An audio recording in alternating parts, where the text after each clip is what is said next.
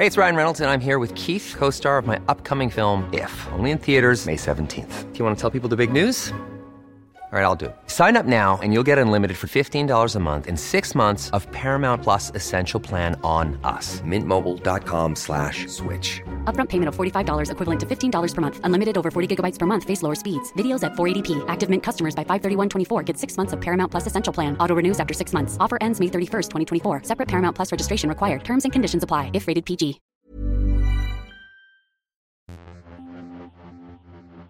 Bienvenidos sean todos a una edición más de la guía del fin de semana.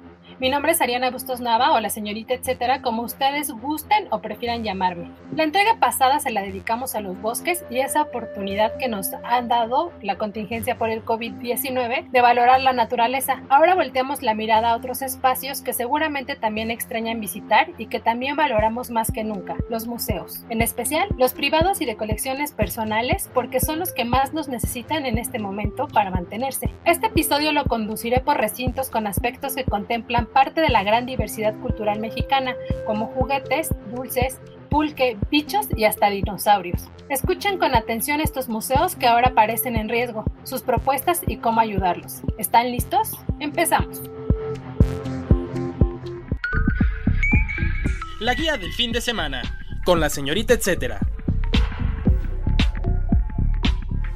El Museo del Dulce de Monterrey desde hace cinco años, la Sultana del Norte vio nacer un recinto que atesora en su acervo las tradiciones y costumbres al noreste de México en su manera más rica, el dulce. Aunque su existencia no tiene ni una década, este espacio cultural es el sueño de Arturo Santos Coy Chávez, quien realiza dulces artesanales desde hace más de 30 años. Está dividido en seis salas que recrean una antigua casa norteña. También organizan talleres y recorridos. A esta región del país le debemos, por ejemplo, las deliciosas glorias, sabor a leche quemada y que tienen también nuececita. Bueno, pues surgieron en Linares, un municipio de Nuevo León en Monterrey. De acuerdo con Arturo, el museo subsiste de las visitas y de una tienda que tienen dentro del espacio. Además es considerada una empresa incluyente, pues entre sus empleados hay personas con síndrome de Down y autismo. El museo no percibe recursos de gobierno, haciendo una gran diferencia entre los que sí son, ya que ellos sí perciben apoyos para pagos de la renta, del inmueble, luz y sueldos, etc. Es algo de lo que me platicó Santos Coy. ¿Cómo ayudar? Bueno, tienen en curso una campaña de fondeo en donadora, con la que buscan mantener abierto el Museo del Dulce. Ofrecen recompensas que van desde tarjetas postales hasta canastas con distintos dulcecitos también. Donde este espacio se ubica dentro del Paseo Santa Lucía en Diego de Montemayor 444, Colonia Centro, allá en Monterrey. Pueden seguir su estatus y conversación en redes, los encuentran como www.facebook.com diagonal Museo del Dulce. Y esta edición en la sección del recomendado tenemos como invitado al biólogo Arturo González. Él es director del Museo del Desierto, un espacio fascinante en Coahuila. El recomendado. ¿Podrías contarnos el concepto y razón de ser de este espacio? El Museo del Desierto es, como su nombre lo dice, un museo de un ecosistema, de un espacio en el que habitamos personas estamos acostumbrados a ver cerros pelones y donde aparentemente no hay mucho. El Museo del Desierto se funda en 1999 con el objetivo de crear un sentido de pertenencia y de identidad a los habitantes del desierto. Al observar el desierto nos empezamos dando cuenta, observas muchas plantas con espinas, eh, observas muchas rocas, muchas montañas y son esas montañas y esas rocas los que nos fueron dando la guía para entender este territorio. Pudimos saber que antes nosotros éramos un mar profundo con seres increíblemente interesantes, con este monstruo de Ramberry con dientes enormes o como otro que se llama el ictiosaurio del sombrero que es un, un reptil marino de la era de los dinosaurios, con amonites gigantes, que son estos cefalópodos que tienen estas conchas en forma de espiral, que se extinguieron igual que los dinosaurios, estos amonites. Hoy nada más quedan los nautilus como sus parientes cercanos, que luego se transformó en una selva con grandes ríos y con unos deltas que aportaban muchos sedimentos a ese mar muchos sedimentos mineralizados que además permitieran que cuando dinosaurios morían en esas condiciones quedaran los elementos necesarios para que se preservaran. Entonces tenemos aquí el cementerio más grande de dinosaurios de México, gracias a esa época de selvas y mares, aportaciones desde el continente hacia el mar con muchos minerales que permitieron la fosilización de, de seres de esa época, del Mesozoico, de la era de los dinosaurios. Luego más adelante estos mares y selvas se fueron transformando poco a poco en bosques, en bosques que luego fueron praderas, donde habitaron mamuts y mastodontes, y luego más adelante los humanos llegamos a este territorio ya prácticamente como desierto y todavía nos tocó ver mamuts y mastodontes y tigres dientes de sable que cazábamos y que de alguna manera nos alimentábamos y vestíamos de ellos. De alguna manera estas evidencias son las que encontramos en las rocas hasta llegar a, a nuestros días, hasta donde hemos visto que nuestros bosques prácticamente están desaparecidos, quedan muy poquitos en la parte alta de las montañas donde todavía viven osos, los lobos se extinguieron en 1950 en esta zona, los borregos y marrones también como en la época de los 60. Entonces el Museo del Desierto es un museo de un ecosistema, de un espacio que nos da cuenta de toda esta historia de seres increíbles que habitaron este territorio, pero que nos invita a conocer y a cuidar los animales que de alguna manera están en grave peligro de extinción y que todavía podemos hacer algo por ellos, como es el caso de los perritos de la pradera, los lobos, los osos, los borregos y marrones.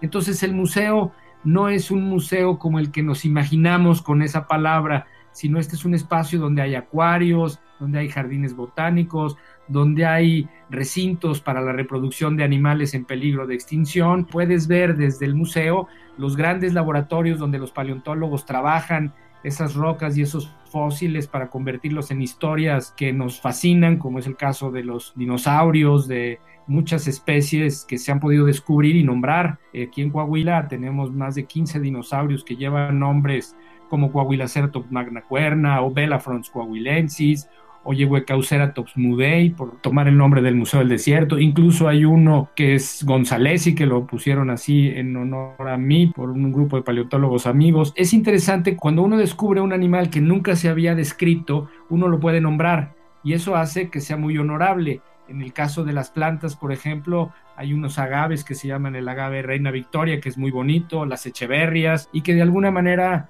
nombran o se asignan estos nombres pues por el respeto, por el cariño o por quien ayudó a fondear la investigación el Mauriciosaurus fernandesi, por ejemplo, uno de los reptiles marinos que describimos aquí en el museo, ese nombre eh, lo utilizarán los rusos, los norteamericanos, los chinos o cualquier otro paleontólogo que encuentre eh, esa misma especie. Este espacio es un espacio dinámico en el que participan botánicos, especialistas en serpientes, especialistas en cactáceas, en reptiles, en dinosaurios, en mamíferos. Es una comunidad de 150 personas, es una asociación civil que si bien parte de sus recursos vienen del gobierno del estado, es una parte entre el 15 y el 20%, el otro 85, 80% se genera gracias a la taquilla, a la renta de los espacios para hacer bodas o graduaciones. Otra parte muy importante de nuestros ingresos son las tiendas, la cafetería, las exposiciones temporales. Fruto de esta investigación que vamos desarrollando,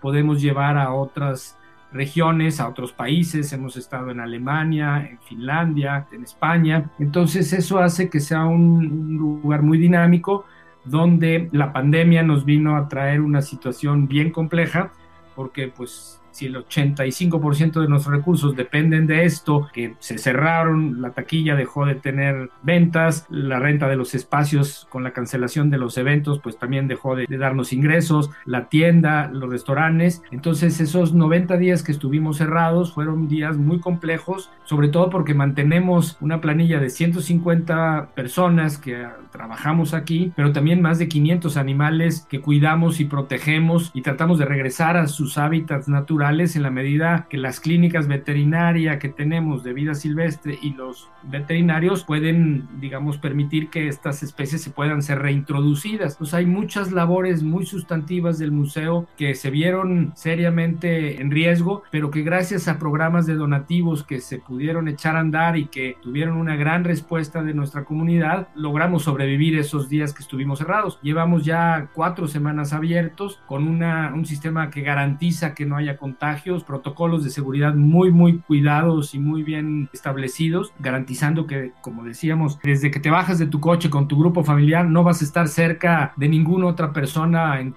4, 5, 10 metros, porque todo nuestro recorrido es un recorrido lineal donde pues vas recorriendo el tiempo, como decía, desde que este desierto era un mar profundo, para hacer un mar somero donde se formaron los yacimientos de carbón que son los más importantes de México en esta zona, luego esta zona de selvas donde había muchos dinosaurios, luego las praderas con los mamuts y los mastodontes, hasta que llegaron estos grupos nómadas que fueron seres también muy inteligentes y muy bien organizados para sobrevivir en el desierto, estos grupos nómadas que luego al final eran los apaches y los comanches. Entonces, este recorrido lineal pues nos va permitiendo la sana distancia por un lado y por otro lado hacer un viaje por el tiempo que nos lleva hasta nuestra actualidad, donde tenemos que entender esta suerte como de termómetro en lo que se ha convertido el Museo del Desierto del ecosistema, pues nos permite saber dónde tenemos que poner más atención, dónde tenemos que hacer más conciencia para lograr que nuestros jóvenes y nuestros visitantes pues vayan sensibilizándose acerca de un territorio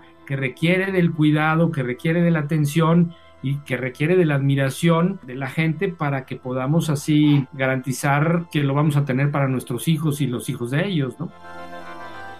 Museo del Pulque en la Ciudad de México. Así como ir a una pulquería es rodearse de un ambiente amigable y familiar, así es este museo dedicado a un elixir emblema que sobrevive con el apoyo de otras pulquerías, en especial la de La Palma, La Gloria de Nesa y Vacas Verdes. De acuerdo con Luis Salgado, coordinador cultural del Museo del Pulque y las Pulquerías, el recinto busca reivindicar la cultura y tradiciones del pulque, investigar, documentar y difundir los procesos de esta bebida ancestral para erradicar los malos mitos que pudieron desprestigiarlo. Además, generar una comunidad en torno a las personas que articulan, trabajan y dan voz al pulque. El espacio cuenta con tres salas, en ellas, una línea del tiempo, desde la época prehispánica hasta la actualidad, información y utensilios que se necesitan para el proceso artesanal del pulque y una colección de vasos tradicionales. ¿Cómo ayudar? Al Museo del Pulque lo podemos ayudar con apoyo moral, fue lo que me dijeron, que eso les ayuda mucho a no desistir en el proyecto, así que si pueden les mandan un mensajito en sus redes sociales y eso los va a motivar. Pero también otra manera y muy rica es pidiendo pulques y curados a domicilio, además gastronomía para acompañar el traguito, ¿no? Venden quesadillas de corazón de maguey en tortillas de nopal, frijoles, salsa borracha y tienen ahí helados hechos con curados de distintos sabores. Pueden solicitarlo directo a su página de Facebook que es www.com diagonal MUPIP. La dirección se las dejo también que es Hidalgo 109 en la colonia Guerrero junto al templo de San Hipólito. ¡Que vive el vive el El recomendado recomienda. Continuamos la plática con Arturo González, director del Museo del Desierto, pero ahora en la sección del recomendado recomienda. ¿Podrías contarnos de qué manera podemos ayudar al Museo del Desierto también? Mira, generamos un programa de donativos basados en las especies que tenemos de animales entonces son básicamente 10 donativos, desde el más caro que es apoyar a los lobos, se destina todo a los individuos, a los animales y al funcionamiento del museo, pero cada uno de ellos, el perrito de la pradera, los borregos cimarrones, los lobos, es de un monto que va desde un peso hasta 10 mil pesos. El más alto, que es el de los lobos de 10 mil pesos, te permite ingresar durante un año con tu familia de manera gratuita al museo, te permite tener una o dos visitas backstage, que son las visitas en donde puedes ver el trabajo que se hace en el museo para preparar alimentos de animales, para hacer los trasplantes de las especies en peligro de extinción de cactáceas, por ejemplo, que puedas trabajar con los paleontólogos y ver cómo es el proceso de limpieza. Y de alguna manera ese es el donativo más alto. Y de ahí hasta el de un peso que de alguna manera es el que te abona a tu entrada al museo para que no sea un donativo a fondo perdido, es una suerte como de pago anticipado por cualquier servicio que puedas necesitar obtener en tu visita al museo, que nos han funcionado muy bien, que recabaron en esos 90 días que estuvimos cerrados más de un millón de pesos y que de alguna manera pues nos motivan mucho a seguir avanzando con este trabajo de cuidar a las especies más en riesgo del desierto. Oye, ya para finalizar Arturo, ¿nos podrías mencionar redes sociales y la dirección para los que quieren planear la visita física y para los que no, pues seguirlos en redes sociales? Los invitamos a que vean a Braulio, nuestro dinosaurio que hizo travesuras toda esta época y que hoy por hoy ya se volvió un empleado museo y un guía del museo, siguiéndonos en el Facebook, en el museo del desierto.org o Museo del Desierto en Facebook aparece. Nuestras redes son en Instagram y en Twitter como Museo del Desierto. Antes de continuar hablando de museos, quiero sugerirles escuchar otro podcast de la OEM. Se llama Disruptores, conducido por Eric Ramírez y en él conocerán proyectos innovadores. Hay un episodio nuevo cada jueves y lo encuentran en las mismas plataformas que este, que es Google Podcast, Acast, Spotify o Apple Podcast, entre otros.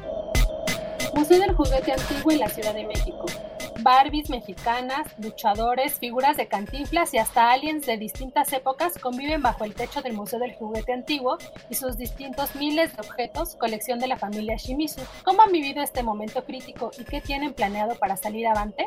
Esto es lo que nos contó Roberto Shimizu Kaneko, director del Museo del Juguete Antiguo. Bueno, nosotros calculamos una pérdida de un millón y medio, dos millones en diversas eh, actividades eh, relacionadas al museo. No es que tenga un beneficio económico, en realidad es una institución sin fines de lucro. Ha sido muy difícil eh, estar más de 100 días sin gentes en nuestros museos. Los museos adquirimos vida cuando la gente nos visita. Por eso es que hace alrededor de una semana y media, dos, empezamos a hacer estos ensayos de visitas privadas totalmente gratuitas. El museo todavía no está abierto como tal. Son eh, visitas guiadas, eh, personalizadas para una familia, dos. También de esa manera un poco de ensayo para el regreso a la nueva normalidad, porque pues justamente no es como que un día ya abres y y todo está ya ahí perfecto y todo va a jalar perfecto, ¿no? Entonces a nosotros nos ha servido mucho para eh, pues ver también cómo se siente la gente y todo.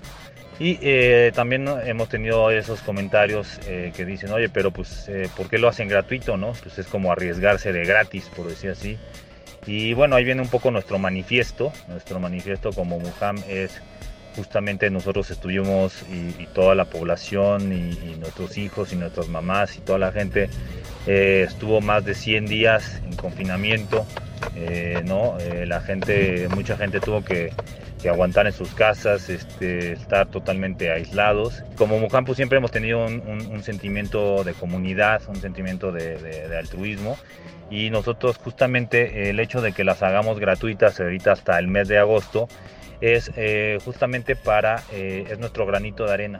Eh, si bien no tenemos nada de ingresos económicos ahorita y estamos en total números rojos, aún así creemos que debemos de poner este granito de arena y, ayudar a que pues un poco la sociedad vaya resarciendo estas, estos confinamientos y es nuestra manera de ayudar también a que la gente salga de esta rutina que fue estar este, totalmente aislados y de esta manera este, poder colaborar con la gente y, que salgan a un espacio de esparcimiento increíble, único, que vuelvan a disfrutar con la colección. Y bueno, y como lo sabes, pues bueno, a la gente cuando empieza a recordar los, los momentos de su infancia eh, a través de los juguetes, pues es cuando empiezan a brotar eh, pues las emociones más fuertes. Ciertos días eh, las visitas privadas, todo es a través del mail. el mail es hola arroba museodeljuguete.mx Ahí puedes escribir este, y te mandamos informes acerca de las visitas eh, privadas eh, guiadas gratuitas. Como han podido escuchar a lo largo de esta edición, son muchos los espacios que hay por explorar. Eso sí, les recuerdo que la reapertura de estos está avalada por las autoridades federales y estatales. Por el momento la mayoría de los que hemos hablado están cerrados y si abren es a visitas muy controladas para que sean en grupos con cita y menos de 10 personas. Además mantienen los lineamientos de sana distancia e higiene. Y bueno, ya casi casi para irnos, les leeré una lista muy breve de los museos que también necesitan nuestro apoyo virtual o presencial. Hay que tenerlos en el radar. Está el Museo Vivo, Los Bichos de Malinalco en el Estado de México, el Museo Somaya en la Ciudad de México, el Museo del Azúcar en la Ciudad de México, el Museo México Me Encanta en Querétaro, el Museo del Calzado en la Ciudad de México, el Museo Nacional del Títer en Guamantla, Tlaxcala, el Museo del Tiempo en Tlalpan, Ciudad de México, por mencionar algunos porque la verdad es que son muchísimos. También es importante decirles que muy seguramente todos aquellos espacios o pequeños museos que han visitado cuando están de viaje, que son locales o de autogestión, necesitan nuestra ayuda. Entonces piensen en ellos y dense una vuelta por sus redes sociales para ver cómo le están pasando y de qué manera podemos apoyarlos. Así llegamos al final de la guía del fin de semana. Recuerden que pueden seguir la conversación conmigo a través de mis redes sociales. Estoy como la señorita etcétera en Twitter, LinkedIn, Facebook e Instagram. Por cierto, la próxima entrega viene con un aroma incluido, pues se lo dedicaremos a las librerías de viejo. ¿Quién no recuerda ese perfumito de las hojas de libros usados? No se lo pierdan que va a estar muy bueno. Gracias a Mitzi Hernández, productora y amiga de este espacio. Si tienen algún comentario o sugerencia sobre este podcast o los que se generan desde la Organización Editorial Mexicana, pueden escribirnos a nuestro Twitter, nos encuentran como arroba podcastom o al correo podcast arroba Hasta la próxima. Esta es una producción de la Organización Editorial Mexicana.